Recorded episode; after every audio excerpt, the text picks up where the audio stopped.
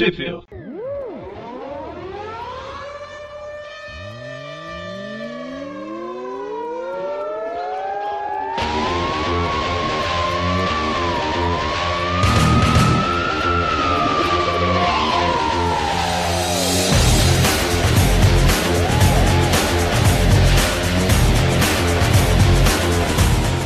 Bem-vindos a mais um Trip View. Esse é o Trip View número X, eu não lembro que qual numeração que é, mas é da T do, do Homem-Aranha Superior número 4, aquele que a gente fala de dois em dois meses. Aquele que a gente falava sobre o Venom. É, agora o Venom foi pros Cucuia e a gente vai apresentar novos vilões, mas enquanto antes disso, eu sou o Presto. Tá bom, eu sou o Mônio. Tava esperando o Dante. É, eu também. O Dante caiu, eu acho. Eu sou o Dante. No mudo, né? Não, eu, eu tava esperando você falar. Sei. E só porque a gente vai falar dos superiores inimigos do Homem-Aranha, Uma das melhores coisas dos últimos anos da, da, da, da, da última semana lá, como é que é? De todos os tempos da última semana. Bem, nessa edição, como a gente já disse mais ou menos, a teia, a teia do Homem-Aranha acabou, o Venom acabou. Vamos dar os parabéns para Panini por bem ou por mal. Eles publicaram todo, todos os 40 e poucos números de Venom. E, e agora a gente vai começar. Vai, eu não sei o que vai ser dessa, dessa revista, mas pelo menos nesse número a gente tem Superior Fools, Spider-Man, número eu 1, acho 2 que e é 3. Fools, a pronúncia. É Fools, né? Fools Tem seriam que- os tolos e- superiores. Que não deixa de estar. É. Isso é verdade, mano. E as revistas especiais, que é um, é uma, um arco dos os tentáculos do Dr. Octopus, que seria All New X-Men Especial número 1, Indestrutível Hulk Especial número 1 e Super Spider-Man Team Up Especial. Nossa, é enorme o nome dessa revista. Eu queria ver em inglês, deve ocupar a página inteira. Mas a gente vai ver que o personagem principal, na verdade, é o Fera. Eu vou te falar que assim que eu comecei a ler, eu, eu, eu assustei um pouco nessa história, mas eu deixo pra comentar quando chegar a hora. Então, podemos começar. Então chegou a hora, peraí, não, peraí. Então a gente começa com a Epitáfio na sala de aula.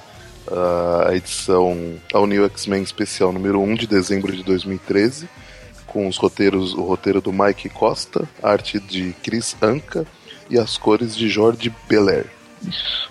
Bem, basicamente a gente tem uma história dos, dos novos velhos X-Men. Pra quem não acompanha, assim como eu, mas sabe só por cima, os X-Men do passado, a turma, a First Class, foi trazida do passado pro presente. Mas não a do E filme. entre outras coisas. Não, É, não a do filme, a First Class original de 64, X-Men de 64, né? É, a primeira equipe. que no caso deve ter no máximo 15 deve ser no máximo 15 anos atrás. É uma é super problemático a cronologia em Pois nos é. quadrinhos. o, o Fera do presente, devido a, a cisma que tava rolando entre os X-Men, né? O, o, o Scott virou um. O Scott ter despirocado de vez. É, né? Ele, acho que ele, ele, ele, ele, ele mata o Xavier, né? Se eu não me engano. Sim, senhor. E fica loucão, se ali é o Magneto e uma, uma, uma turma de gente barrada, barra pesada. Inclusive a irmã do Colosso. Pois é. E aí o, o Fera tentando. Sim, ele, acho que ele quer tentar unir o grupo de novo, né? É Ele quer mostrar pro, pro Ciclope, ele quer, ele quer colocar o Ciclope de volta no, no trilho. Falar, mano, é isso que você acredita, é isso que você sempre defendeu, seu bosta. Aí ele volta. Você era muita bobão, ênfase. mas você era bonzinho. Com muita ênfase no seu bosta, por favor. Aí ele volta pro, pro passado e traz essa, essa, essa galera de volta. Né? O que, é, o que é uma ideia traz de essa, essa, essa galera pro, pro, pro presente. Presente. Pois é. Vem E- o. Vem, né? Vem o anjo, o Ciclopes, o ele mesmo mais novo, né? É, é- é no singular, ele é um só, cara, não é o Ciclopes. o Até Ciclopes. porque só tem um olho, né? Pois é. Então o Ciclopes, Não, Ciclope. o Ciclopes. Que pra, que pra E- mim a pronúncia certa era Cíclope, mas eu devo ter errado. Não, imagina, você você nunca erra. Verdade, regra número Pergunta um, pra mulherzinha do Google. A mulherzinha do Google é, é vendida. E o Homem de Gelo, eu nunca lembro. Ou o garoto de de gelo. gelo. É o Garoto de Gelo, né? Como a gente vai ver ao longo da história. Bem, você você acompanha a revista, Dante? Não. Eu li, eu, eu li o, o momento que, eu, que, eu, que o Fera trouxe eles, mas só. Já leu mais do que eu. Eu tenho o primeiro encadernado em inglês, lá, as cinco primeiras edições, mas ainda não li. Tá na, na grande pilha de leitura. Entendi. Bom, mostra como essa história com eles é no em Times Square, né? Tentando se, se, se adaptar à bagunça que é lá. E aí É, eles principalmente o metrô. O metrô em Nova York cresce. o metrô cresce. É, é que em São Paulo não cresce, né? Olha a maldade no coração. Ainda hoje eu descobri que tem estação nova na linha amarela. Bem, a- a- abriram uma estação, acho que foi essa semana. Pelo que me falaram, acho que foi ontem. Bom, mas aí vai a, a, a Jean Grey e o, e o Scott vão pra um lado e o, e o Hank e o Bob vão pra outro, né? É, na, nesse viagem bem pro futuro, a Jean con- conheceu o Ciclope do futuro, aí ficou meio, meio assim, não, não quer mais namorar o Ciclope. Eles ainda não estavam, não tinham começado a namorar, né? No momento anterior. Aí parece que a Jean beijou o, Fera, aquela novela típica de X-Men, já só que trazida pros. Só que trazendo esse pessoal do passado e, e começando a novela desde cedo. Ah, foi daí que vem a inspiração pra aquela novela da Record, então. É, deve ser. Daqui a pouco eles vão pro centro da Terra. Enfrentar Ah, não, eles vão, né? É, eles enfrentam. Medo. Eu assisti, foi um ano e meio de novela. Você tem mais coragem do que eu. Eu assisti acho que os quatro primeiros episódios. Era muito divertido. Eu vou dizer que no, come- muito- no começo era uma produção muito boa, mas sei lá, parece que depois desandou, pelo que eu fiquei sabendo. Pô, tem Então. até o Cable lá. Tá. Nossa senhora. Mas então, lá no parque, né? Ah, sim. Enquanto o Homem de Gelo fica maravilhado com a, essa vida mais natural das pessoas da nossa época. É, ele tá maravilhado com, com, com as roupas coladas, né? Com as famosas yoga pants, né? Ele, ele sabia que roupa colada ia pegar, tá vendo? É, Spandex. O, o nosso querido Hank, é, Hank Pym, eu ia falar Hank Pym, Hank McCoy, ele se interessa por outras coisas, do tipo uma garota lendo um livro. Livro de poesia, pô. Não, ele não tá vendo lá de longe, né? Ah, Só tá, que porque ele, é ele já chegou perto falando um poema. É verdade. Ou o chute foi muito É, ele- bom. Ele tem a visão além do alcance. Ele pode não ser azul, mas ele já tem a visão além do alcance. Ah, o que, que tem a ver ser azul, pô? Ele é uma fera, ele vê mais longe. Sentidos aguçados. Ok. Bom, aí, mas aí, enquanto ele tá tentando chavecar a menina que tá, tava lendo o livro, rola um crime aí no, no parque. É, aí ele descobre que na verdade ela não gosta, ela gosta de poesia, mas o lance dela é viagem no tempo. Que coisa, não? O Fera só fica mais apaixonado. Eu quero destacar os desenhos dessa. Eu achei muito legal esses desenhos. Eu tava conversando com, com o Dante Mônio antes, do, antes da gravação. Ele, le- ele é simples, mas super expressivo e, e leve, assim, no sentido, ele deixa a história leve. Sim, o desenho Ele muito bom. lembra um pouco, um pouco o, o traço do Chris Sam, que faz o, o, o Demolidor, tá fazendo as histórias do Demolidor, e o traço do. Qual que é o nome dele? David Ay- Aya, que faz o Hawkeye, o Gavião Arqueiro. Mas uma pergunta importante, nós falamos dos artistas dessa edição? Acho Falei. que falou, o Dante falou no início. Ah, esse é o Dante, tá vendo? Tô falando E- mal dele. Esse é o Mônio, com a memória contagiante. E aquele ali é o Presto. E assim vai. E pra coroar essa paixonite no Central Park, aparece um ladrão que roubou acho que trocentas bolsas, o cara é bom mesmo. Ele foi passando e roubando. Acho que foi do, foi do pessoal lá que tava fazendo yoga, né? E enquanto o pessoal dormia fazendo yoga, ele roubou todas as bolsas e saiu correndo. O Fera calmamente tira o sapato dele e se revela um mutante. E não é que a, a garota gosta? O melhor é isso, na hora que, que ela pergunta, ele é mutante, ele mostra sem graça, é sou. O que eu acho que é a reação mais natural de verdade. Eu vou, eu vou só guardar um minuto que isso foi dito pro, pro Magarin usar em diversos momentos. Você é desses, então. Tipo, é engraçado que parece que a, esse mundo pós é, Vingadores vs X-Men é, é como se fosse o, o final da saga Vinga- Vingadores vs X-Men, quando os Vingadores e os X-Men se juntam, né? Quem sobrou dos X-Men se junta para fazer vários supergrupos mistos. É, parece que a- os humanos agora estão aceitando os mutantes como só mais um meta-humano ele só nasceu com poder, mas tem outro que foi que ganhou poder depois, que seria Que é o mais uma coisa até justo, normal, né? é o mais óbvio. justo. Convenhamos que faz Mas mais o- sentido, né? Sim, mas é uma coisa que eles nenhum, os mutantes não viviam até então. Eles só foram viver a partir do momento que o Capitão América, ah, você, você pode ser meu amigo. Aí todo mundo, ah, tá, o Capitão América falou. E, e é uma coisa diferente para quem. Né, para os X-Men que acabaram de ser criados num mundo que eles têm que proteger de quem os odeia. É, um mundo que os odeia. Bom, mas aí na conversando com a, com a menina que ele encontrou no, no parque, aí ela, ela fala que, que, ela, que ela estuda na, na, na Universidade Empire State, né? Inclusive cita o, o, professor, o professor Jude, o doutor Jude, né? E, e ele fala que estudou com ele alguns anos atrás. Né? Aí ele vai. Ah, ele conhece o laboratório, descobre que o, o professor agora está estudando viagem no tempo, né? Deslocamento temporal. Não mais radiação gama. E ele acha um pouco estranho que ele está num, num laboratório bem menor agora, né? Uhum. E de repente um sismógrafo. Parece que é um terremoto. E eis que aparece o Dr. Octopus original. Dun, dun, dun. Verdinho e verde amarelo, gorducho e com as bochechas do Kiko. Eu nunca vi ele com umas bochechas tão grandes quanto nessa revista. Loucaço, né, velho? Bem, da, o, o Fera, ele tá querendo se mostrar, então não. Fiquem para trás de mim, eu, eu resolvo isso. Eu tenho que ele admitir consegue... eu achei, eu achei, muito legal ele falando, né? O pensamento dele, que ele vai ter a, a oportunidade de se mostrar para ela. Aí mais adiante ele pensando que talvez ela se impressione com a distância na qual ele foi arremessado. É. Ele praticamente aprendeu a voar. e coincidentemente ele foi arremessado para o do, la lado. do lado do cinema onde o Ciclope e a Jean foram se, se esconder da multidão. Né, e, inclusive tá assim, demonstrando um pouco o traço que o relacionamento deles não tá muito bom. Mas aí, né? Aí chegou o Homem de Gelo. É, todo mundo se encontra, que bonito. Chegou o Homem de Gelo, chegou o Homem-Aranha e todo mundo começa a se bater. Na verdade, todo mundo, todo mundo começa a bater no Dr. Octopus, principalmente o, o Otto, né? O, o, o Homem-Aranha que fica meio puto com aquele seu, clone. Esse é o traje, né? Esse é o traje. Aí ele chama o, o, o Octopus de clone e ele vê os X-Men novos, então eles também devem ser clones.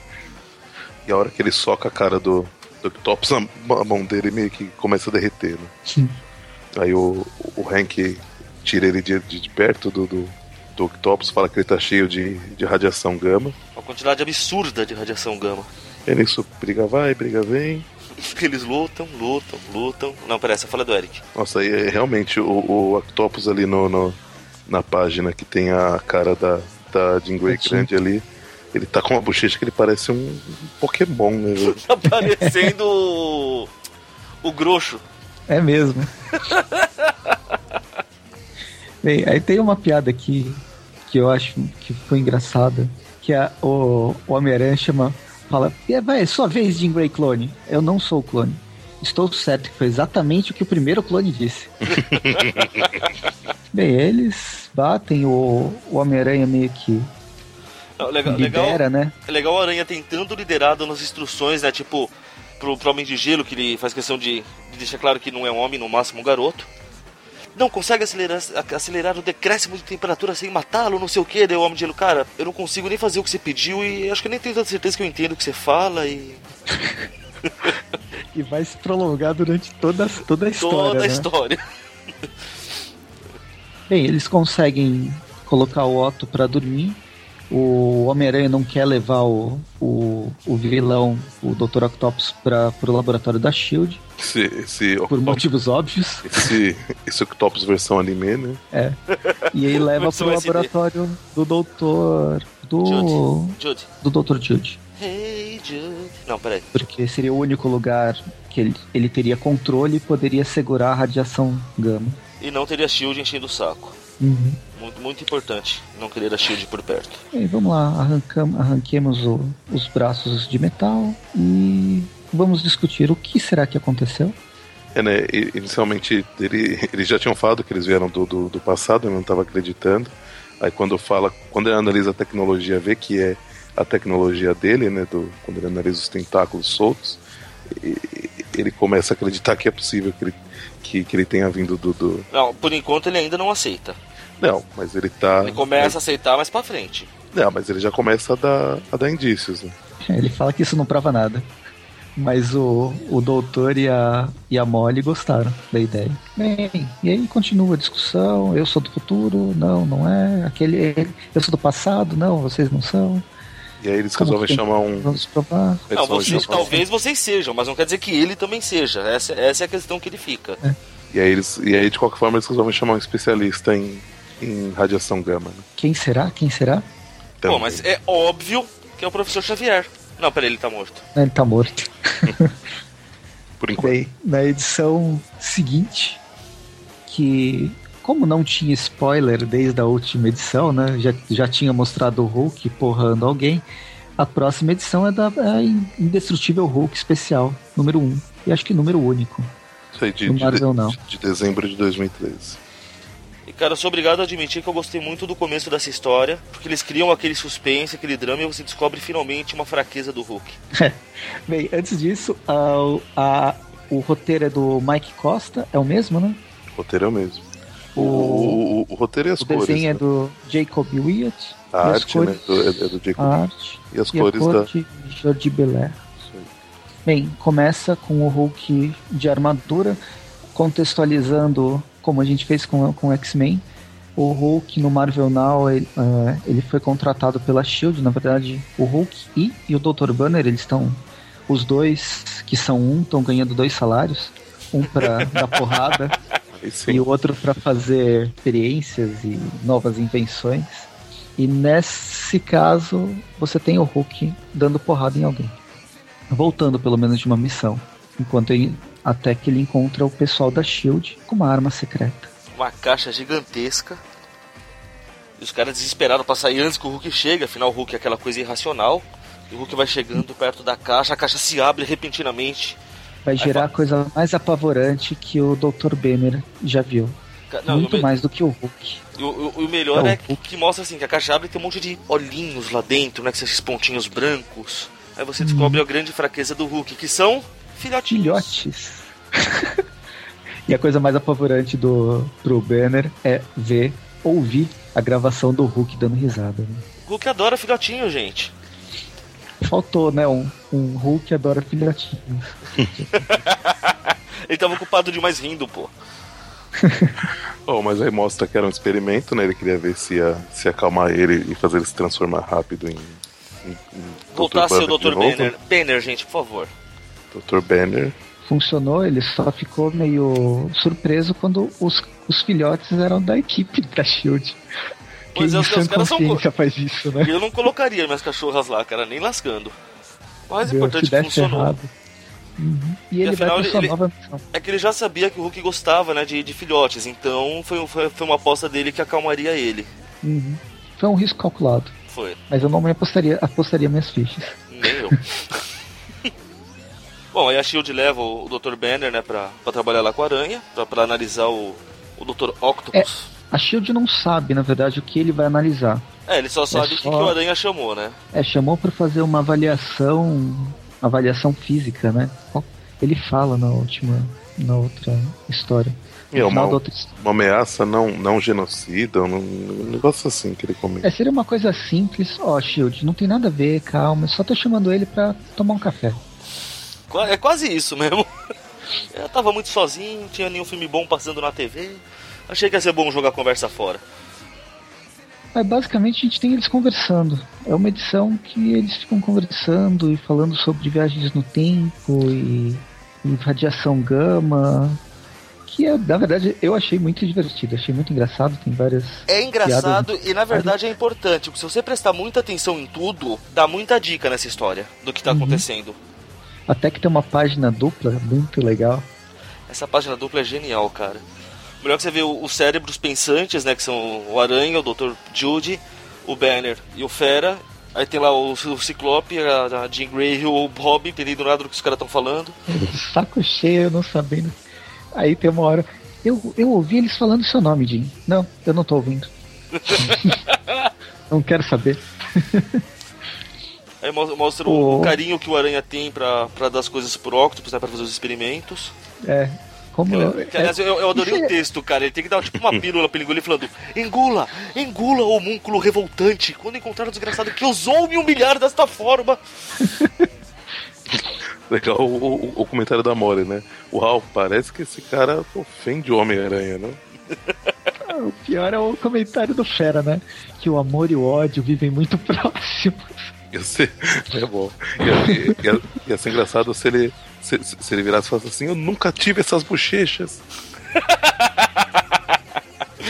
Aliás, esqueci de fazer um comentário, né? Porque o, Homem de Gelo tinha falado que tinha. Sabia que a moda de roupa colante ia pegar. A hora que eles estão brigando com o Dr. Octopus, na hora que o Homem de Gelo chega lá, ele fala: Meu Deus, olha só o gordinho, por que roupa colada tinha que virar moda? é, é muito importante isso. Bom, mas aí, enquanto eles estão fazendo essas estão aí tá a Molly e o Hank conversando, e aparece uma nova ameaça. É, o antigo Abominável, ele um outro vilão, um vilão do, do, do, do Hulk agora que acho que todo mundo deve conhecer quem, quem viu o filme do Hulk. É um Hulk versão mais feia. Que tinha que estava morto, né, inclusive, aí nesse, Não, é, nesse até, momento. Até eu te sabia, né? Então ele, está acreditando cada vez mais que realmente as coisas estão vindo do, do, ele está né? ele tá começando a cogitar que realmente possa ser possível. Aí o Dr. Banner calmamente fala: todo mundo vai embora, que eu resolvo isso. E qualquer coisa vai... peça pra, pra Jim falar, me fazer pensar em filhotinhos, que eu acalmo. Tá vendo? Pô, aí eles lutam, lutam, lutam. Aí, Cara, a porradaria entre Hulk e Abominável é sempre uma coisa linda de se ver. Aí a gente tem. A gente descobre que a Molly é mutante também. Ela sobrevive de uma queda de incontáveis metros, não dá nem pra ver o fundo. Parece que ela torceu o pé, mas torceu mais ou menos. Né, mais pra frente, ela cai num, num buraco que é aberto, uma fenda.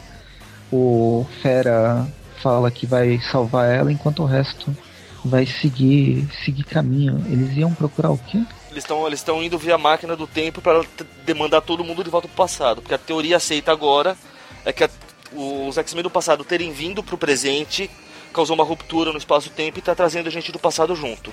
Então eles vão lá investigar a, gente... a máquina para resolver a parada. Eu não vi isso há um tempo, há poucos meses atrás na revista do Homem-Aranha. Só que o problema é que vieram veio gente do futuro. Pois é, né? Que aliás é a deixa pro, pro Spider-Verse, né? Na verdade, é a deixa dos últimos, desde o Marvel não, né? Tá tudo ocorrendo entre tem, tempos e realidades é. diferentes. Bom, mas aí quando eles vêm, o Hank vê que a Molly tá bem, né? Ela encontrou alguma coisa meio suspeita lá embaixo. Né? Um, claro. O que, que tem debaixo do, no subterrâneo de Nova York? Laboratórios Diversos secretos laboratórios e secretos. E catacumbas. Catacumbas. Não tem mais esgoto, não sobrou mais espaço. Deve ter uma, um, dois corredores onde fica o lagarto e o ratos. Né? um corredor para cada um. É, os Morlocks já foram embora faz tempo.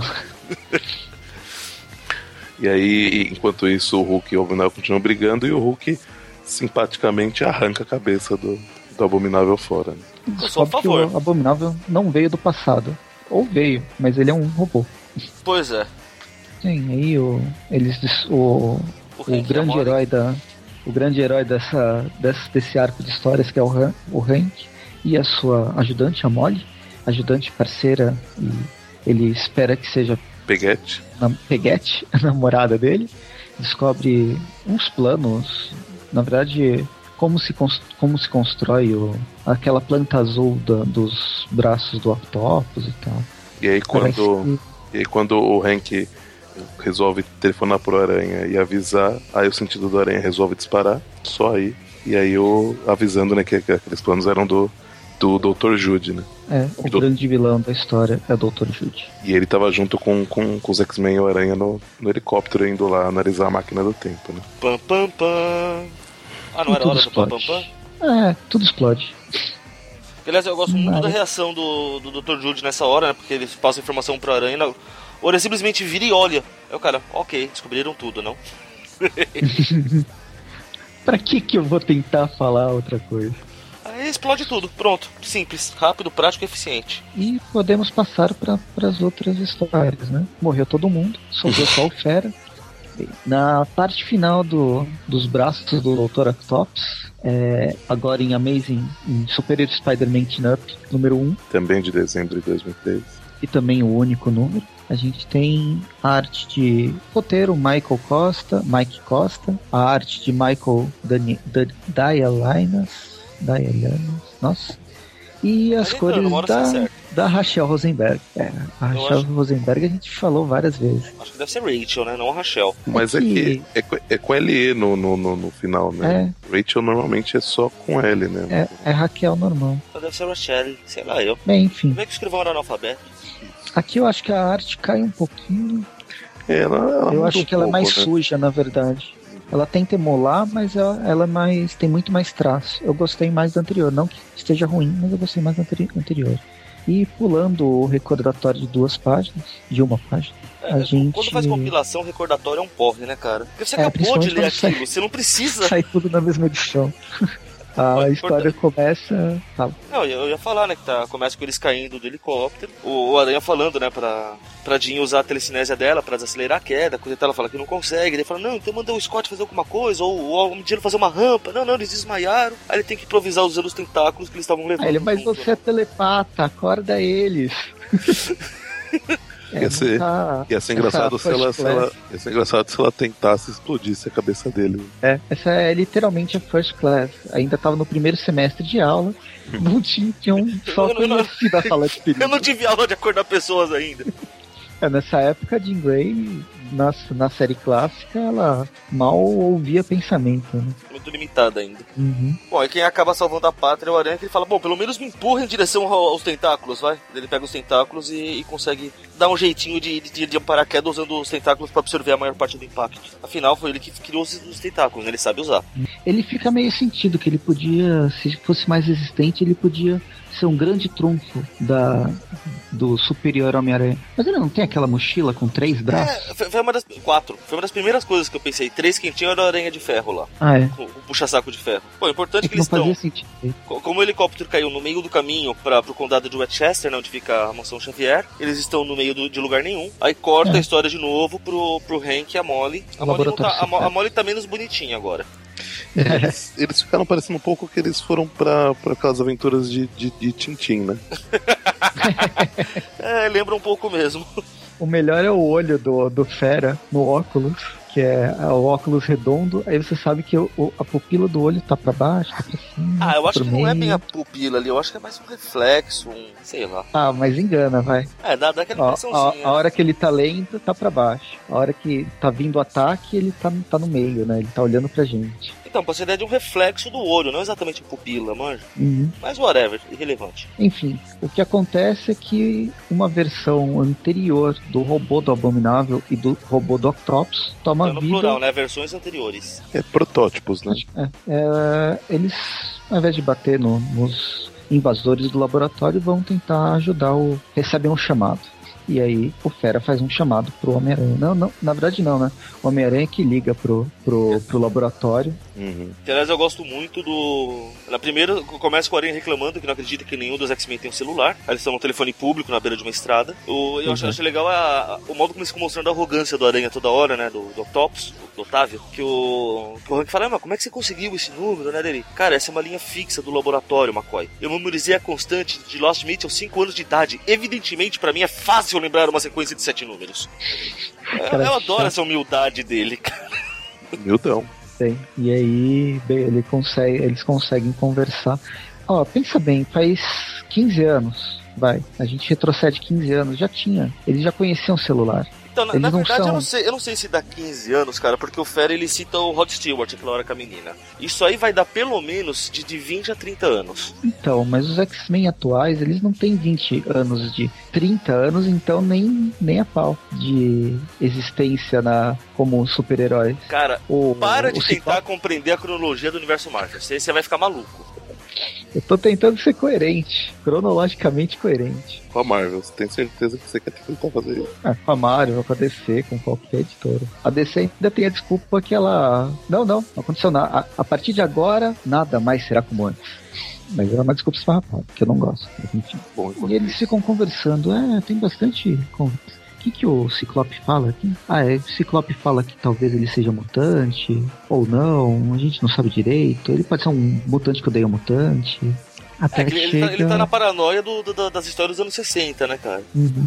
Aí o cara tá lá barbarizando numa cidadezinha qualquer no, no, interior dos Estados Unidos. Não deve ser tão interior, porque estava em Nova York, Westchester é um condado que eu acho que não fica tão longe, sei lá, no manjo da geografia americana. É, antes disso, o Homem-Aranha, ele, ele destrói o único telefone fixo na, naquela estrada. num, raio, num raio de quilômetros. quilômetros e quilômetros, deixa o Ciclopiadinho sozinho e, e sobe nas costas do Homem de Gelo. Não, na boa, ele tem colchão do Homem de Gelo, cara. Esse quadrinho tinha que ser censurado. Pedofilia, né? Porque aí é o garoto de gelo, né?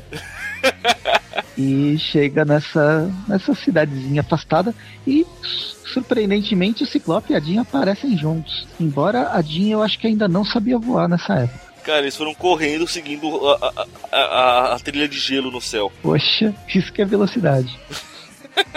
Vai que o gelo se, se, se forma devagar aí a história continua na mesma. Os, o Homem-Aranha tentando liderar e falando, dando ideias para o que se pode fazer, não sendo assim tão 100% efetivo. É, ele, ele, ele começa a agir como um professor, né? Tanto que ele, ele, nos pensamentos dele, ele tem momentos que ele, que ele, que ele pensa, né? Poxa, eles são novos, nós né? só vamos ainda estão aprendendo. Cara, ele chega a falar verbalmente, a hora que eles encontram o cara, né? Que, que tirou o cara do, cara do carro na base da, da rajada do Ciclope, ele fala: Muito bem, alunos, vamos pegá-los. Ele literalmente assumiu o papel de professor aí. O ataque ao Doutor Jude é mais ou menos efetivo, ele explode contido, não foi nenhuma explosão que destruiu a cidade. Até porque isso aí gerar outra guerra civil. E a guerra civil só vai ser em 2015. E até que chega o. Bem, o, o Homem-Aranha pede pro, pra Jean Grey colocar o professor para dormir, né? Emitir ondas alfa. Ela fica meio pa, pasma. E aí ele, o, quando o Homem-Aranha começa, vai começar a xingar, tem sempre alguém atrás. Sempre. E não é, é, o Batman dessa é, vez, hein? Não, é o protótipo do. É, é Abominável do Bo. Abominável. Abominável Bo, tem nome. Na minha cabeça, mas tem. E aí corta pro. volta pra, pra Universidade Empire, né? Eles, o Hank resolve acordar o, o Dr. Banner pra, pra pedir ajuda pra eles, pra ver como que para o Dr. Judy, né? Então, a gente descobre nessa hora que arrancar a cabeça de Abominável também é uma coisa que relaxa o Hulk. e é uma coisa. Além de relaxar o Hulk, faz uma. provoca um efeito até hoje que até hoje não tinha acontecido. As calças do Banner foram rasgadas. Eu achei genial essa parte, cara. E o melhor é, é, é, o modo que ele fala, né? Que eles falam, ah, doutor, o senhor está nu, né? Ah, é mesmo? Geralmente a calça sobrevive. Na maior tranquilidade do mundo, cara. Bem, aí volta pro. Volta lá pro, pra batalha, o Homem-Aranha tá lutando contra o Octopus, Octopus Bo. É que vai, vai confundir com os outros Octopus Bo dele o protótipo do Octopus Bo, enquanto os X-Men lutam contra o, o, o Abominável Homem das Neves. O que chega a ser engraçado novamente a arrogância do Aranha enquanto ele lutando com, com, com o robô, ele pensando, né? Pô, esse, é, esse autômato é muito lento, desajeitado, pouco ágil, e esses tentáculos carecem de pelo menos 17 pontos de articulação. Aí ele é, agora ele, como Homem-Aranha Superior, ele cria quatro imensas patas com quatro articulações. Precisa de mais do que isso, agora ele é o Homem-Aranha Superior. Ah, é? Se ele fosse o Octopus Superior, o braço dele ia ser Ui. completamente flexível. Bem, e aí o Homem-Aranha, como ele é superior e a história é dele, ele descobre uma falha no, no coisa. Como ele não tem a carapaça, existe o coração do robô. E se o Ciclope atingir com 2 centímetros de largura, aquele negócio vermelho piscando, que na verdade podia ser uma bomba, o... o robô é pode ser destruído. Você fala, mas é impossível, meu feixe não fica tão, tão estreito. Aí ele, droga, tudo bem. Garoto de gelo, vem geleira, aqui geleira, geleira. Ele já tem um apelido, Aí ele faz um desenho, coloca essa, faz um cone de lente invertido desse tamanho, ele tem que ser denso, transparente. Você vai tudo quanto você conseguir. Eu vou conseguir fazer isso. Nem tenta, né, velho? Certo! Vocês, crianças, vivem numa escola. Ai, nossa, tá bom, deixa eu fazer qualquer coisa aqui. Tá bom esse funil? É, tá bom, vai. Aí coloca no. É, no funil foi. No, no abominável Bo, a hora que o Ciclope dispara, funciona. E meio que ele dispara antes do Homem-Aranha pular, né? Ah, nem aí. Né? e a pressa, pô? Bem, aí eles Bora. conseguem eliminar o, o, cons, o construto lá, o robô. É, é engraçado eu Aranha falando com eles, né? Ah, nada mal, alunos, você tem coragem, não sei o que lá, vocês têm aprendido a usar de forma criativa e variada. E na palhaçada toda, né? Eles falam que eles precisam pegar o robô, né? Pegar o, o cientista mesmo, né? O Dr. Jude. Aí o Aranha fala, é, vou esmurrá-lo com toda a força até que caia por terra. Aí a garota é, não, não, não, é todo muito mundo criativo. Falando, eu posso fazer isso, eu posso fazer aquilo. Não, detalhe lá, é que todo não é mundo é muito criativo, tá falando, né? eu posso, depois desse elogio eu posso fazer isso, eu posso congelar. E o, o Homem-Aranha Superior, como é uma pessoa muito, né, muito intelectual e. Não, é porque ele levou pro lado pessoal, sagaz. cara. Essa é a questão. Bem, aí corta pro, pra universidade, o, o, o Hank tá filosofando. É, aí eles estão eles, eles, eles tentando, né? tentando descobrir uma maneira né, de conter o Dr. Jude, mas sem que ele consiga usar a energia dele para escapar, né? E aí o nosso herói do é, dia tem uma. Que, é, como que funciona a radiação gama nele. Parece que por ele ser e de é, ele ter de é, radiação gama, ele não é afetado por ela. Bem, e aí aqui o que acontece na verdade é que o, enquanto os o Homem-Aranha e seus incríveis X-Men ficam distraindo o Doutor, o Banner, o Hank e a, Judy, né? Não. Molly. Molly. Judy é o, é o professor. O e a Molly resolve levar a, a câmara onde foi de contenção de radiação gama, onde o, o robô do Octopus foi sofreu a cirurgia. Só é, é bom que na hora que eles chegam para confrontar o, o Dr. Jude, o Homem-Aranha vai na frente, né, cheio de vontade, toma um tabefe que vai voar longe voa longe, aí o, o Homem de fala xiii, aí o fala X-Men, ou vai ou racha, eles atacam com tudo, que acabou o plano. Né? Uhum. Bem, aí o, o Homem-Aranha faz uma ligação, por isso que ele pegou parte do telefone, embora essa parte do telefone não faz ligação nenhuma. Mas ele é, é uma Homem-Aranha superior, ele ligou os circuitos do uniforme, o Canambra 4, o que alimenta tudo é a própria radiação que o cara emana, pô. Que não é só radiação gama. Se ele é tão superior, por que, que ele não tem um celular? Ele não tem um celular embutido no, na máscara dele? Acho que esqueceram desse detalhe. É, enfim. E de repente cai do céu um Hulk. Uma caixa. de um container. Mano, se esse container não tivesse fundo, aliás, se o container tivesse fundo, ele tinha esmagado o Dr. Jude de uma forma, cara. É típica de desenho animado. E, e o Homem-Aranha, né? E, a, e a aranha ia, não ia mais subir pela parede. isso, né? Aí tem o finalzinho bobinho e acaba a história. É o tem o final, o, o Ciclope ainda vai conversar, conversar com o Banner pra aquela coisa, poxa, no futuro, por que, que você não se mata, né? Se você sabe que você é um grande monstro que mata tantas pessoas, por que, que você não se mata? Que é meio que o Ciclope tá, tá passando, ele sabe que no futuro ele vai se transformar naquele ciclope. O cara que matou o Xavier, pô. Que matou o, o sonho e o sonhador, né? E por que que ele continua ele vai continuar vivo. Não é melhor que ele morra? E aí o, o Dr. Banner fala justamente que ele pode salvar mais, se ele tiver controle, ele pode salvar mais vidas. Ah, lição de moral, não, não se mate. É, e, e, e como Banner mesmo, ele já faz muita coisa para balancear os erros do Hulk, né? Sim. Ele dá um exemplo do que ele tá fazendo no, nessa fase atual. Mas ele já fez várias outras coisas. Ah, ele não é que mesmo ele, ele, salva muitas vidas, né, na verdade. Sim. É legal que ele dá uma, um resumão do que, ele, do que ele já passou, né? Como Hulk. E aí depois que ele conversa com o Ciclope, tentando falar, ó oh, meu, você pode fazer mais bem do que mal, e o seu futuro não tá escrito. O ba, ba, ba, passa pro Homem-Aranha e pensando nas possibilidades de viagem no tempo dele voltar no tempo e, e não ser o Homem-Aranha superior, mas ser um Octopus superior. Pois é, não? Ele podia ser, até ser um Vingador. Antes ele do que o Homem-Aranha, quem sabe. é, ele ia ser convidado mais rápido. E, mas ele acha que isso é bobagem, é melhor não mexer com o tempo. Tá vendo? Esse é prudente. Alguém tem que ser, né? E aí termina esse, esse arco. Termina a história. Ah, gostei, gostei dessa história. Mas não acabou, a gente ainda tem mais três edições para falar. Então, vamos lá. O próxima, a próxima metade da revista, revista é o primeiro arco dos inimigos superiores do Homem-Aranha.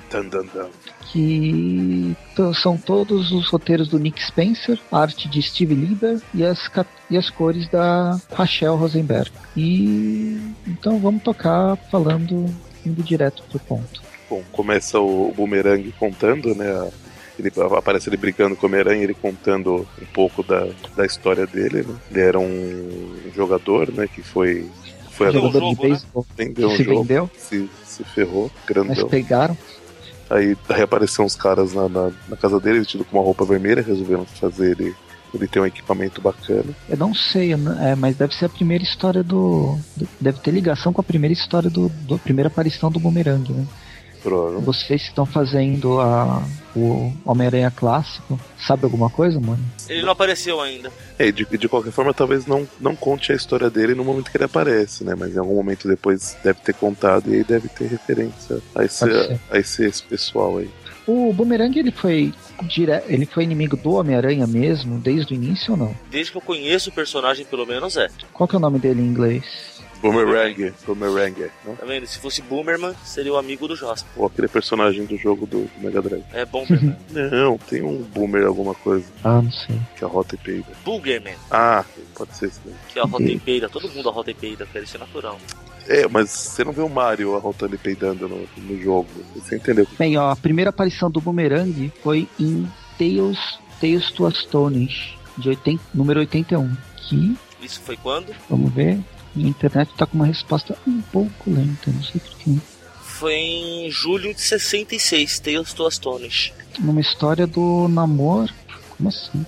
Ah, ele era uma Tales to Astonish, ele dividia, né? É uma história do Hulk. Era essa, essa revista ela era dividida entre o, o Hulk e o e o Namor. Era a época que a Marvel foi o início da, da Marvel do Stan Lee né, da época da era do Stan Lee, onde quem publicava as edições da Marvel era a, a, a DC que era responsável pela publicação. Então parece que eles só podiam, a Marvel só podia publicar 13 edições, 13 revistas diferentes. E, e aí eles tiveram que sambar para ver o que, que, eles iam publicar. E aí várias revistas foram canceladas e outras foram elas foram juntas, juntaram, né? E aí nesse caso o, o Namor e o Hulk eles tinham uma história, eles tinham eles eles estavam na mesma revista. Ou a primeira aparição desse do do Boomerang foi na, numa revista do Hulk. Que coisa, não? Quem diria? Legal. Bem, enfim. Queria saber quando pra... que, ele, que ele virou inimigo do Aranha mesmo, então agora fiquei curioso. Mas não vem ao caso, né? Voltando pra. Bom, então conta um pouco da, da origem dele e aí começa a falar do grupo que ele tá atualmente, né? O, o perigoso Sexteto Sinistro. Sexteto Sinistro normalmente é perigoso, vamos deixar isso claro aqui. Normalmente, né? Não, esse, É que na verdade esse é um Sexteto Sinistro B, onde durante toda a edição, todas as histórias a gente percebe que o de 6 ele, ele só tem uma interrogação eles, só, eles são cinco, mais um fictício que é para surpreender os, os vilões, os, até, os heróis que, ou qualquer pessoa. Que até então era o, o, o robô vivo, né? Mas que cérebro aí, vivo. Cérebro vivo. Mas aí ele bandiou pro lado do Homem-Aranha. Bandiou, coitado. Foi, foi re, reprogramado. Né? Uhum. Enfim, e a história vai seguir o, o coitado do, do Boomerang, né? Um, um carinha esforçado que tenta ser vilão, mas ele é sempre sempre tá em segundo plano. Cara, falar coitado dele é, é, muita maldade, porque convenhamos, vai, é um tremendo filho da mãe, vai. ele é, ele sacaneia todo mundo, não, não importa. É que eu acho que eu não sei se saiu na revista do Aranha Normal a primeira história que quando, quando o Aranha pega o cérebro vivo. Ah não, saiu sim, saiu. faz tempo. Até. Saiu, saiu. Saiu sim. Tanto que o Peter tá usando, né? O Octopus tá usando o robô como serviçal no. Tava usando, né, no laboratório Horizonte. Uhum. Ah, agora ele tá na Ilha Aranha. Ele tem uma ilha. Ah, sim, tô sabendo. Bom, aí ele. O Boomerang é preso, né? Por alguma das vezes que ele é preso, né? Parece ele conversando com, com o Corisco e o Shocker, pedindo para eles irem alimentar os passarinhos que ele tem. Aí eles falam que não vão, tá, tá, mas pelo menos então só leva o saco de, de alpiste que a, que a vizinha alimenta. Aí eles chegam lá na, na loja bem disfarçados, né? Com o chapéu sobretudo e a fantasia por baixo. E a fantasia é completa, eles estão com chapéu, mas com máscara. Né? Máscara colorida, não é aquela máscara preta. Eu não sou um simples assaltante. Eu sou o Shocker, eu tenho uma máscara amarela, acolchoada. E aí, como eles são muito gente fina, assaltam também a, a loja de, a, a Pet Shop. Coitado, o Shocker ele tava de boa. Quem, quem assaltou foi o, o Corisco. Mas eles levam o saco de, de alpiste lá pro apartamento do, do, do Boomerang, inclusive e... o, levam um cachorrinho a tirar cola, né? É, o cachorrinho que ele roubou da menina, né? Porque é, afinal porque ele... esse é um vilão muito mal. Não, é porque ele, ele tava ensinando a garota a se desprender. Ela porque... se desprender e a respeitar os outros, né? Porque a treta começou porque ela fez zoar com ele. O, o, que eu acho mais divertido é eles indo lá reclamando, né? Porque o Boomerang mora, acho que no, no, no último andar, quinto andar. Que daí o, o, o Shocker fala pro, pro Corisco, né? Cara, por que você não, não usa a tua super velocidade? Sobe rapidinho e leva isso daqui, né? Aí o Corisco, as coisas ficam mais leves se você resolve subir a escada correndo? Pois é, pra mim também não. é genial esse tipo de coisa.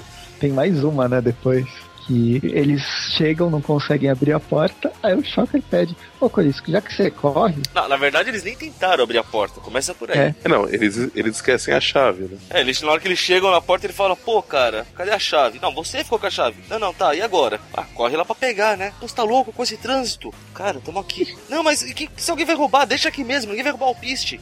Não, não, eles perguntam, né, quem que roubaria o piste? Fica olhando pra cara do outro, né? Tipo, tá bom, eu vou. Né? Aí quando ele volta, reclamando, cansado, tipo, ah, o trânsito tá de matar. O Shocker, opa, pera aí, não tava trancada. cara, isso é muito bom, cara. Essa relação lembra a, a Liga da Justiça engraçado. Do Kate Giffen, né? uhum. Acho que é por isso que eu gostei, cara. Lembra muito aquelas histórias. As situações que eles ficam. É genial demais isso aqui. Não são situações. Toda, toda, as três histórias não são situações megalomaníacas. É quase um cotidiano do, dos personagens, mas completamente nonsense. Bem, e para provar isso, eles entram entrando no apartamento, eles dão de cara com a cabeça de martelo eles dão de cara no com banheiro. A, com a vizinha que vai alimentar os passarinhos. É, a velha. cara, é muito genial. E aí, bom, mas aí descobrem que na verdade. Pode, pode o cabeça falar. de martelo sai e fala que não vai puxar descarga. É aí que vai começar a feder. Bom, e aí o, eles descobrem que na verdade o, dentro do, saco de alpiste tinha, tinha os diamantes, né? Que era o que na verdade o Boomerang queria que, que eles entregassem pro cabeça de martelo. E aí a hora que o, o cabeça de martelo pede, mas, tá, mas e o resto, né? Aí eles restam. Aí o Corisco, some. É, é esse bibi do, do coisa foi o que o Mônio fez foi do coisa, né? Do. Do Papaléguas. Bip, bip. Aí corta pro hospital. O choque, o choque é todo quebrado. Ele não tem poder, porque as luvas dele não fazem nada. Ele não tem uma roupa acolchoada. Enfim, aí o Corisco tá, e o Shocker estão no hospital. O Corisco de visita, falando no. Tirando um sarro. Não tá de ver, tirando um sarro do Shocker ali, pô. É muita coisa de velocista, né? Essa coisa de ser piadista. Só o Mercúrio, eu não sei. O Mercúrio do, do, do filme dos X-Men foi bem melhor do que o Mercúrio tradicional, que é quase um surfista prateado. De tão melancólico nas revistas da Marvel, mas enfim. E o, o, o, o Boomerang ele contrata, depois de conversar, ele contrata para um novo trabalho bom. Ele, ele, fica, na verdade, jogando né, com, com, com eles, né? inclusive mostra a, a, a Besouro fazendo um grande assalto. Uma Olha a preocupação do, do, das vítimas, né, cara? Gostosa, né? eu, acho, eu acho que ela tá assaltando a, a loja do Mike. Não, melhor é isso aqui, né? Eu sou profissional, eu tô roubando vocês. Me diz aí, qual, que, qual desses é mais valioso? Ah, depende. Você tá procurando o quê? Tem muitos títulos. Você quer uma coisa indie? Você quer uma coisa de baixa tiragem? Ou você quer uma coisa antiga? Tudo pode ser, tudo é, é caro, depende da sua, do seu objetivo. Aí ela acaba, ela acaba não levando nada, né? Não, ela leva, é que não mostra. Ela pede para colocar tudo numa sacola e mostra o carro já. O pessoal saindo e alguém, quem tá dirigindo com uma revista na mão. Nossa, não sabia que essas coisas ainda eram produzidas. É, a, a, eu acho que a gente não, não chegou a comentar quais são todos os membros, né, do, do, do Sexteto Sinistro, né? Todos os cinco membros. Além do Boomerang, do, do Corisco, que é o velocista, do... Shocker. Do Shocker, tem a, a, a Besouro, que a gente comentou agora, e o Turbo, né, que é o, que é o motorista dele, que é o que dirige qualquer, é qualquer veículo. Inclusive um carro com quatro um, rodas. Se não me engano, ele tem alguma habilidade de, de maquinário, mas eu não tenho certeza. Aqui ele não tá demonstrando nenhuma. é, tá, tá demonstrando que, que tem uma habilitação, pelo menos. Bom, aí corta pro, pro Shocker lá na. O Shocker, ó. Do bumerangue na prisão, né? Chama o guarda, fala que tem alguém querendo falar com ele e tá o cabeça de martelo lá. Tan, tan, tan. Mas no outro quadro já é quem já é o que é policial é que tá atrás dele. É o policial que tá atrás dele. É. Ah, tá. Não. Eu tava achando que era o Fred Mercury ou alguém assim. É o Craig. Não, não. E depois vemos que é o Camaleão. Tan, tan, tan. O Camaleão voltou a ter poder metamorfo? Ele tinha perdido isso, não tinha? Na é, última edição que eu lembro, ele arrancava rostos. É verdade. Pra ficar parecido. Agora ele, ter, ele tá como, como metamorfo mesmo. Então, nos anos 90 teve uma fase que ele tava metamorfo, que ele tinha feito um caso que a pele dele era maleável. O camaleão não tinha sido. Não tava, não, é, não tava entre os presos do, do Homem-Aranha? Ah, isso já na ilha? demais pra mim. Ah, mas quem liga, vai, a história é boa, vamos prosseguir. É, é que eu acho que ele tava preso entre os presos do Homem-Aranha. Na, na ilha do, Estava preso entre os presos. É, pode ser que essa história se passa antes daquela lá, né? É, tem isso. Ah, Mas quem liga, sei. gente? A história é boa, que se dane. Enfim. Ah, só pra constar, durante a edição a gente tem vários selinhos aprovados pelo Comic Code. em momentos chave. Censurando algumas coisas em momentos chave. E umas sacadas que estão. que é, eu já vi em outras histórias, mas ela começou a fazer sucesso no, no Hawkeye, né, no Gavião Arqueiro, onde as pessoas ou animais, elas não, os balões de fala não, não necessariamente colocam falas, mas desenhos representando toda uma ideia. E a gente vê todas as ideias do pessoal do, do sexteto. A Besouro, ela só gosta de computador, né? Toda vez que ela aparece, ela tá no celular, ela tá curtindo. Agora ela tá no Facebook, mas tem uma hora que ela tá jogando Planta vs Zumbi, que é muito engraçado. Bem, e seguindo, ele tá. O, o sexteto sinistro, bem discreto, tá esperando o boomerang, né? Que eles acabaram de pagar a fiança dele. E aí eles se, se reúnem num bar para beber, comer e fazer o que cada um quer. O Boomerang ainda pensa no, no, num futuro onde tudo pode dar certo para ele, só que não. E a gente. Realidade acerta ele com força, digo, o é. da cadeia que queria pegar ele. E aí a gente vai para a segunda edição dos inimigos superiores, entre aspas, do Homem-Aranha. E vale falar da capa da segunda edição, que é eles todos estão na mira e tem um em, numa, em poses e tal, e o Corisco se espreguiçando lá atrás. Temos a capa original na, na revista da Panini, muito triste. É, não, tem ali no. no é, da. Ah, não, desculpa. Da edição 1 acho que não tem. Tem da 2 e da 3, né? Onde? Essa tá... A contracapa. É a da edição 2 e a da, a da 3. Essa é da 2 que eu é falei. É verdade, é verdade. A da 1 um é a capa da, da revista. Não, a da 1 um é, a, é a do arco do. Ah, não, é do arco do, do Octopus. É. A 1, um, peraí, deixa eu voltar aqui. A 1 um é, são os, os cinco e uma sombra do Homem-Aranha, talvez todo estilizado com o, nome dele. Whatever. Bem, vai estar tá tudo no, no post. Bem, a edição começa, essa segunda edição começa com o pior pesadelo dos vilões. Ai, ai, é, principalmente o pior pesadelo dos vilões mequetrefes. Né? Uhum, que é, é, Qualquer vilão, na boa. É, assim, de qualquer vilão sim, mas se o vilão é qualquer coisa ainda que nem esses daí, né? É que normalmente é o que ele, o, o Boomerang tá pensando. Quando você encontra um herói, no máximo você quebra algum osso, vai parar no hospital, vai ser preso pro resto da sua vida, que pode durar uma semana. Mas se você encontra o justiceiro, a coisa é um pouco mais permanente. mais definitivo. É, e, e volta para algum tempo antes, com o, a reunião do, do grupo no, no porão de alguma casa. O QG secreto. E é aqui que a, ela tá jogando planta versus zumbi. Eles continuam planejando, né? Boa parte da revista são eles tentando bolar algum plano, alguma coisa para sair do, do, do, dessa, dessa qualidade de, de roubos que eles estão tendo, né? E aí... é, é importante lembrar que o o Boomerang ele falou claro, deixou claro para todo mundo que ele tem um negócio grande vindo por aí, um trabalho que só ele tem contato. Então ele tá mantendo todo mundo com ele com, com base nisso. Só que ele não fala para ninguém qual é essa grande jogada, que de acordo, que de acordo com os recordatórios, na verdade não existe plano, não existe grande lance nenhum, mas É verdade. Ele tem que manter o grupo unido, né? Para benefício próprio.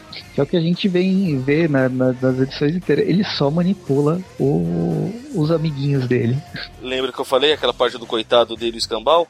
Uhum.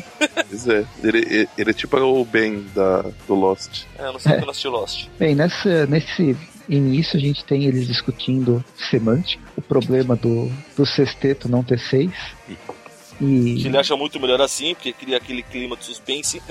Quem será o sexto membro secreto? Eles chegam a cogitar em mudar de nome, a ser o, o, o Império Secreto, né? Não, não, Sindicato do Crime. Sindicato do Crime, mas eles não têm boas lembranças do sindicato. Pois é. Não era um grupo muito muito proeminente. Aí corta para ele indo, indo conversar com, com o advogado dele, que, que ele fala que faz parte, né? Da, uma das coisas mais chatas de ser criminoso aí. Pois é, toda hora fala que a pior coisa é tal. Não, não, mas a pior coisa na verdade é os advogados. E assim vai.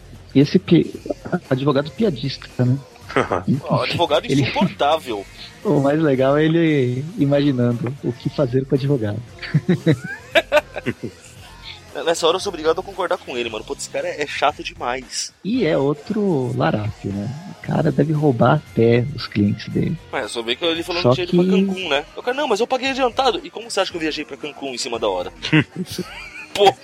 Descarado, total. É. Bom, aí mostra, né, o, que ele vai ter uma audiência lá, coisa e tal, pra entrar no. Porque ele violou a condicional dele, né? Então pra ele não fazer nenhuma bobagem até lá, né? Aí no quadrinho seguinte já mostra eles aterrorizando um restaurante. Caro pra caramba. Eles fizeram um acordo com o restaurante da frente. Aí ele ia aterrorizar pra fechar o restaurante da frente. Aí eles vão poder ganhar lá comes e bebes do, do outro restaurante. É genial, cara.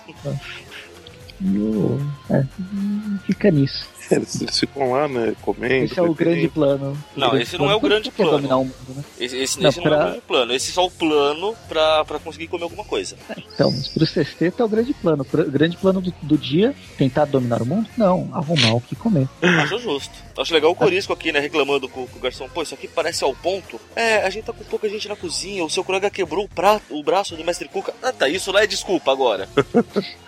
Aí o, o, eles ficam até com dó do. O Shocker fica com dó do over, Overdrive lá, o.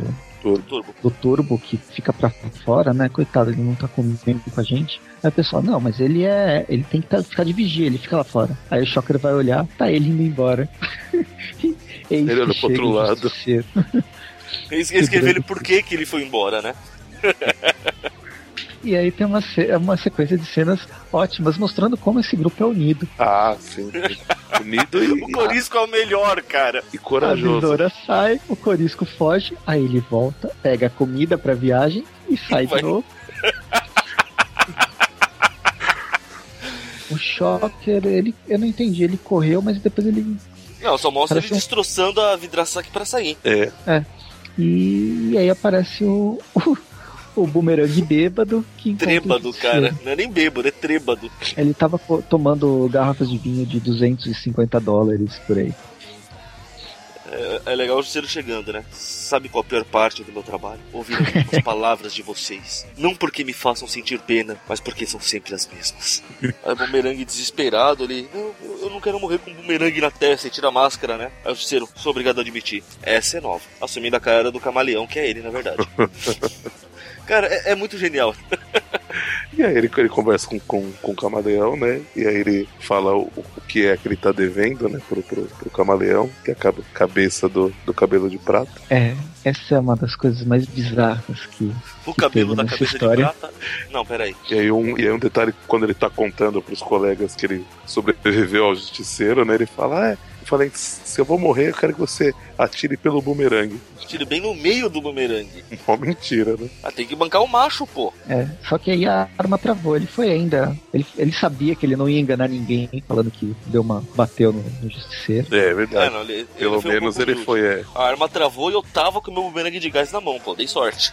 Uhum. Aí o pessoal acreditou. Menos o Shocker mostra que ele, na verdade, né, não, não tinha ido embora, né? Ele, ele viu o ele, justiceiro ele não correu tão, tão longe. Ele não foi tão longe. Deve ter tropeçado, ficou cansado, né? Ou só queria ver o outro tomar um tiro mesmo. Pode ser. Só que, curiosamente, volta, ele fica na miúda, né? Não fala nada que sabe, tá tranquilo. É. Aí volta pro advogado, na, já, né, já na audiência, né? No dia da audiência. E o advogado enchendo o saco do, do bumerangue, o bumerangue indo lá conversar com o juiz, falando que, ah, eu entrei nessa por amor a uma mulher. Pode cortar. Me ensinou o quê? Cientologia. ele falou que aquela mulher maravilhosa mostrou que me amava. Ele falou exatamente isso, mas. Ah, nunca me dei conta do quanto eu sinto falta do meu pai. Ah, pelo menos é o que meu psicólogo acha. Um monte de desculpinha rapada que ele foi soltando, né? É, aí ela. Aham, uh -huh, tá, tá, tá. Entendo. Mas eu vou deixar você com. A gente vai soltar você, mas com ressalvas. Você vai ser acompanhado por um. por um, um é, agente da condicional. E eis que o nosso é o querido e amado Matt 7. Antigamente conhecido como Besouro. É o primeiro besouro. Que coisa, né? Mas eu conheço ele mais, como eu comecei a ler nos anos 90, eu conheço mais ele como Match 7. Eu lia o, essa fase você, dos Thunderbolts. Você é uma vergonha, você me decepciona, Presto. Eu gostava dos Thunderbolts. Ah, era você então? E Agora outra pergunta. O Besouro, ele é inimigo original do Homem-Aranha? Eu acho que ele é do Homem de Ferro, não é? A primeira aparição dele foi na Strange Tales número 123. Que foi? Em agosto de 1964. Primeiro sobre essa revista, ele estava lutando contra o Quarteto Fantástico, pelo visto. Nossa, Quarteto? Na verdade, exatamente contra o Tocha Humana. Mais um vilão do Tocha Humana? Pois o é. Electro era também, né? É, o Tocha e o Coisa, pelo visto, os dois juntos. Interessante. E acabou ficando mais conhecido como inimigo do Aranha, tá vendo? Como é a vida. O Homem-Aranha roubou um monte de vilão, né? Ah, ele é mais divertido fazer o quê? Mas voltando aqui pra história, que é muito importante isso. E que ele é mais bonzinho, a porrada dele dói menos que a dos outros. É verdade. Apanhar do Homem-Aranha é melhor, é melhor que apanhar do Coisa. Ah, isso com certeza. E ele não sai chamuscado também. Bem, e aí a gente vai pra terceira edição do, dos inimigos superiores do Homem-Aranha. Começa contando a história, né? Do qual seria esse, esse papo do, da cabeça do, do cabelo, cabelo de prata. O cabelo do cabeça de prata? Não, pera. Que é, é o que eu disse, é super bizarro. Totalmente. Eu acho que aí mostra que ele, ele sempre foi muito velhinho. Mas diferente da Mary Jane, na Mary Jane, Nossa. da Tia May, ele, ele precisou de outras coisas além de poderes cósmicos para evitar o envelhecimento. Aí ele fez. Não, o que eu achei legal, que, o que eu acho muito legal é porque ele começa falando, né, que o Silvio Manfredi, que é o nome do, do cabelo de prata, para quem não sabe, era uma feusa moda antiga, nasceu na Sicília, migrou para Nova York, tratava muito bem a, os capangas, né? Que ele era uhum. chefe da, da família da, da Mádia. Só que, como ele tava ficando velho, coisa e tal, ele tentou um soro anti-envelhecimento e não deu certo. Aí fizeram o um corpo robótico para ele. Que, aliás, acho o máximo que ele até determina que assim, né? Acabou num corpo robótico que mais parecia o Exterminador do Futuro se o Schwarzenegger resolvesse fazer o filme hoje. Na verdade, eu acho que o do Schwarzenegger ia ser um pouco mais gordinho. Talvez. Até que o caiu numa armadilha lá da turma do Coruja, teve todo um quebra-pau, coisa e tal. Pegaram ele com aqueles ímãs de, de carro, sabe? Uhum. Jogaram no compactador de lixo e apertaram o botão para esmagar o velho. Só que, tentando fugir de lá antes de ser esmagado, a cabeça dele pulou para fora. Como a pois é, bateria. É, ele era só uma cabeça. O corpo era robótico. E a não, cabeça achado pelo. Tinha... O, o corpo não era totalmente robótico, sabe? Ele tinha suporte de vida. Mas aqui mostra que não. Ele era. Só tinha sobrado a cabeça mesmo basicamente. Ele é achado pelo, pela filha do dono do, do, Ferro Velho, aliás, pelo filho da dona do Ferro Velho, invertiu o sexo dos dois, que levou para casa. O, o, melhor que mostra o cabeça de prata tentando matar o moleque algumas vezes. Tipo, só a cabeça com uma faca pulando assim. Mas no fim acabaram ficando grandes amigos. O moleque colocou, implantou a cabeça no carrinho de controle remoto e viraram grandes amigos até hoje. É, ele, vai, ele, ele, eles assistem o Dom Father, The Dom Father. e ele ganhou um corpo novo, um carrinho de Controle remoto. De controle remoto. Mas é um carrinho bom, esse aqui é off-road. É, não, um carrinho da hora. Mas daí ele fala que isso é a essa... lenda. Essa guerra aqui de gangues, ela foi aquela do, do início da fase do Homem-Aranha Superior? É, acho que é. Ou é anterior até? Ah, acho que é anterior a isso. Anterior. Cabelo de Prata já tá sumido faz tempo, né?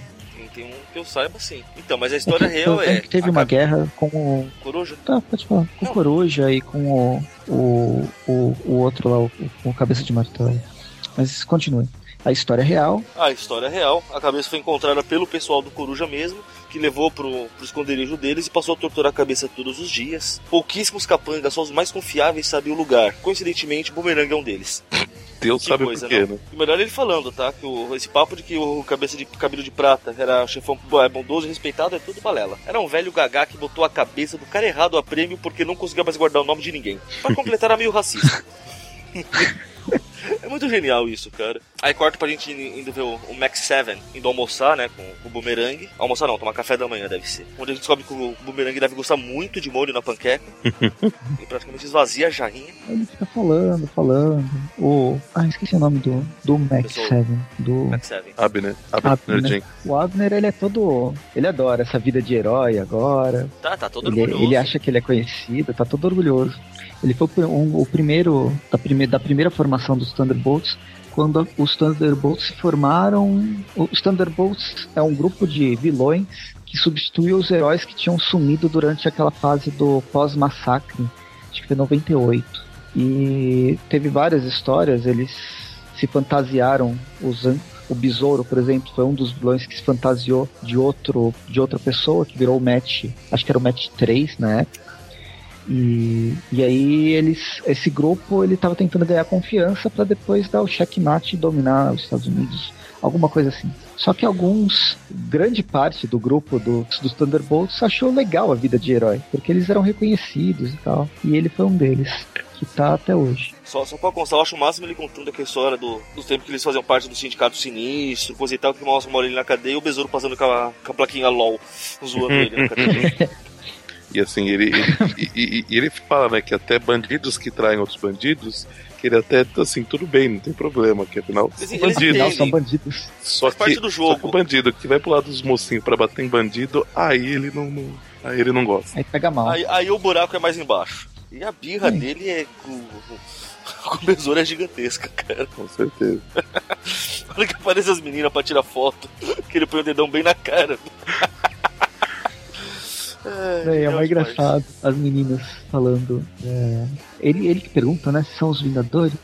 Aí ele fala que não. É, ah, é, você não passou no teste pra Vingador. Aí ele fica. Hum. Esse cara de mal. Não gostei. Bom, mas aí eles co- conversam, né? Aí aí ele volta pro sexteto, né? Só que o sexteto já não quer demitir ele, né? Porque, porque fala que, que, agora que ele tem um vingador na, Na cola cola. dele, não, não vai, vai atrair atenção demais pro, pro grupo. Ele fala, ah, mas não é vingador. Ah, então ele é um, um, um Thunderbolt? Não, nem isso. Defensor? Aí o Boomerang fala, não, só tem mulher nos, nos defensores agora. Aí a, a Besouro fala, sério? Aí o Corisco, demais.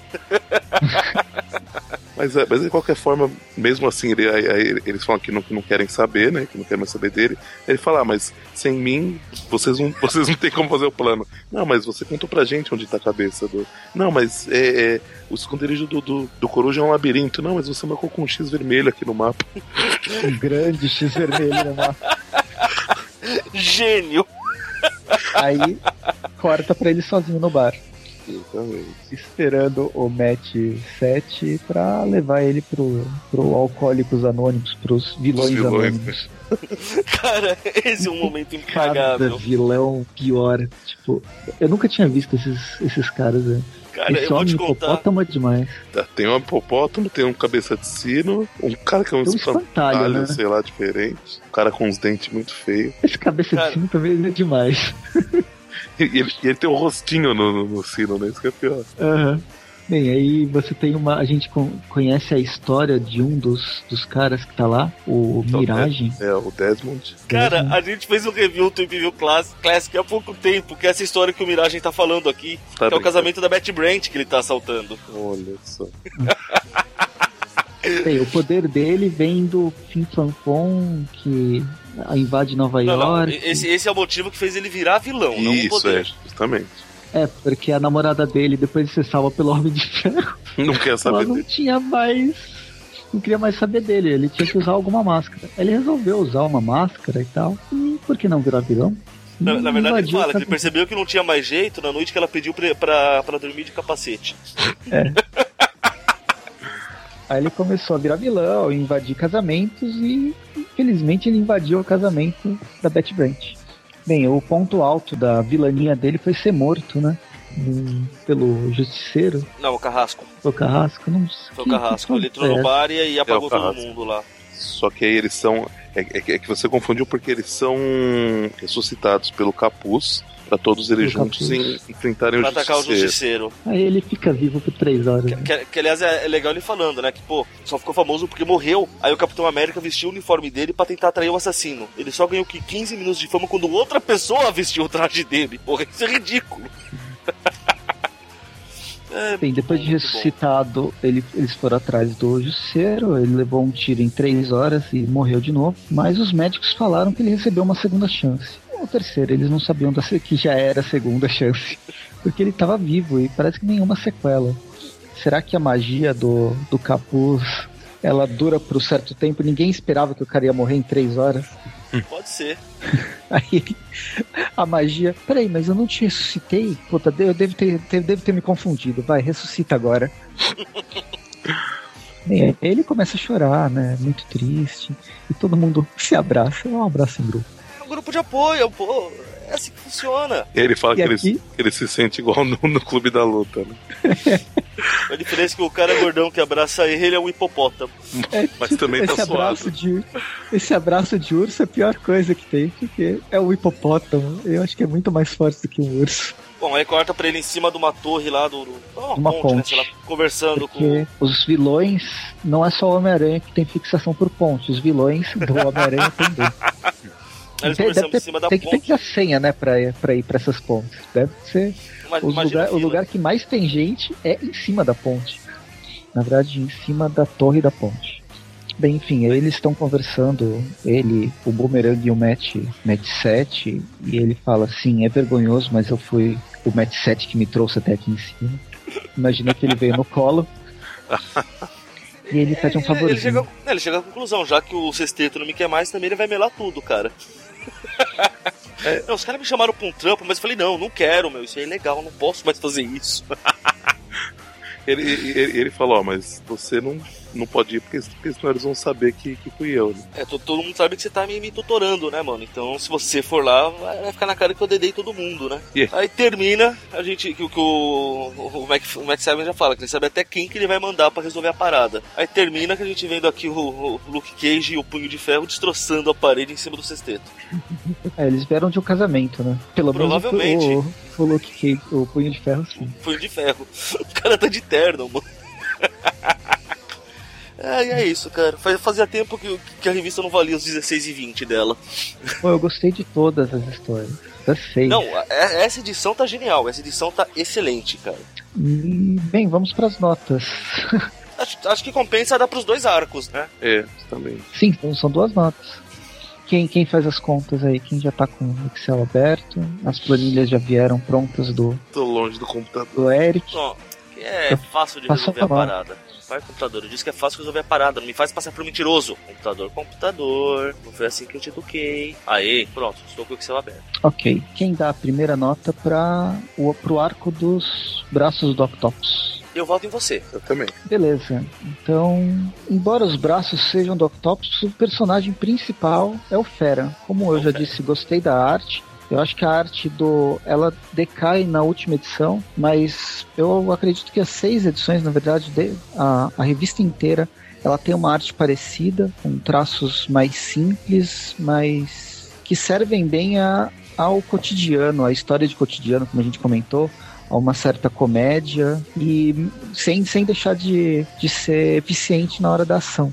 Uh, o personagem principal é o Fera, tipo, sem sombra de dúvidas, pelo menos para mim. Então eu vou dar nove pelos azuis do Fera. e pra segunda história. Tan, tan, tan. Poxa, pô, eu me diverti muito. Eu vou dar nove também. Nove bumerangues. Senhor Dante? Bom, pro, pro primeiro arco, a história do, do Octopus. É, achei uma história muito bacana. Achei uma história muito sem vergonha. Acho que eu vou dar nove também. Mentira. Gostei muito da, da, da, história. Achei que, principalmente por ter saído em revistas diferentes, a, a continuidade dela ficou muito bacana. Com certeza o projeto principal é o, é o Fera. Senti a diferença que teve na arte, mas não, não achei que decaiu. Achei que ficou, ficou diferente mesmo. Traz com um pouco mais, mais sujo, né? Com, com os detalhes meio, meio diferentes, porque mudou o artista, mas ainda assim eu achei que ficou muito, muito bacana. E a história ficou bem legal. Eu, eu achava assim, eu, quando eu comecei a ler, eu achei que tava, tava meio ruim. Falei, nossa, mas eles estão é, usando muito pouco o Toractopus do, do passado e tal, mas considerando o que era, né, eu achei que ficou bem ficou bem bacana, na verdade, né? Não, não tinha por que ficar usando muito ele. Então, para ela, acho que eu vou, vou dar 9 também. Acho que tem. Uma história que, nossa, tem que ser 10, mas não, não vejo muitos defeitos, então vou, vou dar 9. E para as seis primeiras do Superior Fools, Fools muito divertida a história, já, já tinha lido, né, na, na, verdade, quando a gente gravou o programa do, do, do Superior, né, o, aquele cast, mas é, ainda assim muito, muito divertida. O desenho também é bem legal, como você falou, ele tem alguns... Assim, ele é, ele é de, certa forma, de certa forma um pouco mais simples, mas ele funciona bem com, com, com esse tipo de, de, de história, né? Ele, ele, ele, caiu muito bem para essa coisa engraçada que a, que a história passa. Né? Para essa eu vou dar 8,5. 8,5 acho que é uma, uma nota bacana pra Sr. Hormônio. Sr. Hormônio sou eu. Cara, é, primeiro, o primeiro arco então foi unânime. Também vou dar um 9 pra ele. Achei a história muito bacana. Sabe, é, tratou bem os personagens. Tudo. A história funcionou muito bem. Olha, acho que não vai levar um 10 porque eu sou fresco, mas 9 é fácil nela. Já Super, Superior Falls, 10 com certeza, gente. Muito bem. Não, não penso duas vezes. Legal. E isso fez a média ficar, então, 9,9 o Presto, 9,8,5 Dante, 9,10 eu. A média foi de 9,1. Não, revista inteira. Foi a melhor revista do Homem-Aranha desde que a gente começou a fazer oh, a da nota. Que coisa, não? O Homem-Aranha nem aparece assim. Deve ser por isso. Não, na, na, na, primeira ele tem uma participação boa até, vai. Sim, mas o Homem-Aranha Otto, ele é um bom coadjuvante, então, melhor que o personagem principal. Até o Boomerang é o melhor personagem principal. É, é que ele é menos então, chato. Eu vou né? falar o que eu já falei antes, cara. Eu, o, o que eu li de Homem-Aranha Superior, eu preciso terminar de ler o arco, aliás, né? Tô aproveitando agora para pegar, em vez de importado, pegar da, da Panini mesmo, dá menos trabalho dele. Eu tenho gostado. O pior é que eu tenho gostado. Justamente pelo fato de que tem que levar em consideração que não é o Peter. A maioria uhum. do, do pessoal que fica com mimimi é porque, ah, mas o Aranha não é assim. Sim, mas não é o Aranha. É isso que vocês não estão é entendendo é na história. Eu ainda acho que deram um upgrade pro Walk pro Zé. Ele nunca foi tão inteligente assim. Porém, Tanto que ele, na, que ele... na história funciona. Tanto que ele só perdia pro, pro Homem-Aranha. Ele, ele, nunca foi um super inteligente. Assim. Pois é, mas, mas na história do, da história que o Chris Lott tá querendo contar, ela tem, tem funcionado. Você aceita isso, sabe? A maioria do mimimi é porque o pessoal não tá lendo direito mesmo. Uhum. Na minha opinião, é claro. Sim. Perdão não, de corrigir a frase. Na minha opinião de merda, é claro. Ah, eu também acho isso. Ah, eu. A gente não, não contou uma das piadas que acho que foi engraçada. Acho que foi logo a primeira vez que apareceu o Boomerang, o, o Match 7. O, o Boomerang fala: Nossa, mas Match 7, você pulou o 6? Ah, não, Aí, é o, acho que é o Turbo que fala isso. É o Turbo que fala. No é Marvel Database, né, ainda tá aberta a página aqui. Aí dá pra ver as, as aparições do, do Abner Jenkins. Ele apareceu como, na Strange Tales como o Besouro, aí na Incrível Hulk como Match 1, ele começou como Match 1, aí depois Match 2 em 2000, Match 3 em 2001, Match 4 em 2005, Match 5 em 2010 e Match 7 em 2013. Realmente ele pulou o Match 6. É, ou, ele... ou, ele... não sabe contar muito bem, né? Ou ele ele viaja, ele, ou ele quis apagar. De cinco vezes a velocidade do som, ele já passou direto para 7. Tá vendo? O cara é bom, mano. Ele é mais rápido que o Corisco, em tese. Porque o Corisco tem que ver o, o, o trânsito. Mas ele não faz piu. ele não é papaléguas, né? Eu vou mudar, não é mais Corisco, é papaléguas.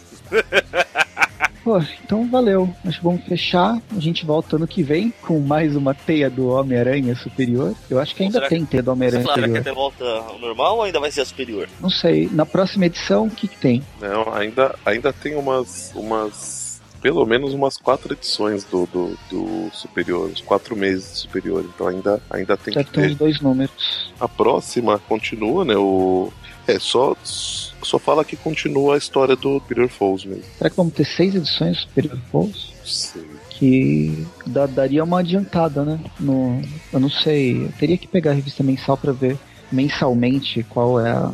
Embora não tenha tanta amarra cronológica, né? Ela é, dá, dá pra ver que ela é bem independente. Não sei se algum, algum momento tem, deve ter.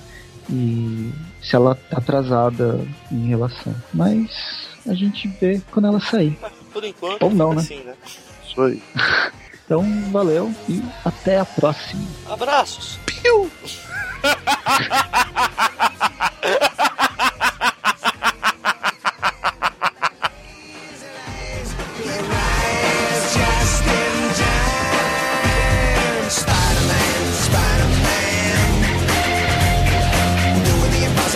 Because.